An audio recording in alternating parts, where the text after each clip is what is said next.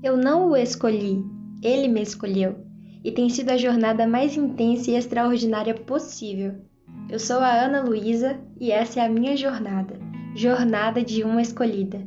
Eu espero que me ouvir te impulsione a viver e acreditar na sua jornada com Cristo também.